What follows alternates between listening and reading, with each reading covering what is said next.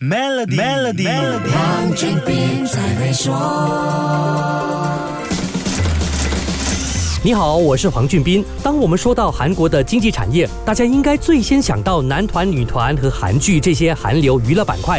再来，应该就是医美科技、智能手机和其他电子科技。就在生成式 AI 技术快速颠覆人类生活、冲击经济和改变各行各业运作的当儿，拥有强大品牌软实力，无论在吃喝玩乐还是数字科技，都展现强大创新能力的韩国，已经布局更远，瞄准了一门新生意 ——AI 大模型出口。韩国绝对是世界上其中一个最数字化和科技化的国家，但这不只是使用率和渗透率，也包括这些科技领域。推动的各种产业，现在 AI 领域也出现相同情况。怎么样把 AI 用得出神入化是一回事，创造模型才是这个领域的大金库。大模型是生成式 AI 的重要组成部分。韩国就想要拿下这个市场，不要让美国科技公司像 OpenAI 和 Google 专美。韩国的搜索引擎公司 Naver 将会向沙特阿拉伯、国西班牙、墨西哥等多个非英语国家输出 AI 大模型。在全球化市场里，技术和供应链是环环相扣的。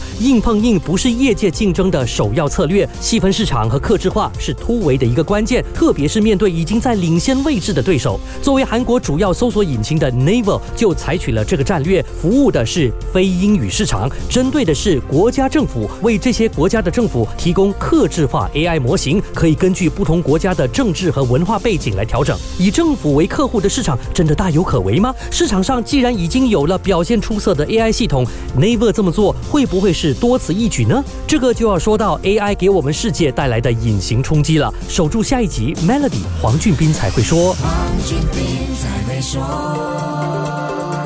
与 Maybank Premium 一起发掘量身定制的财富机会，您还有机会赢取 Apple Macbook Air、黄金及更多奖励。浏览 Maybank Premium Wealth. dot com slash rewards 活动日期为二零二三年五月一日至八月三十一日，需符合条规。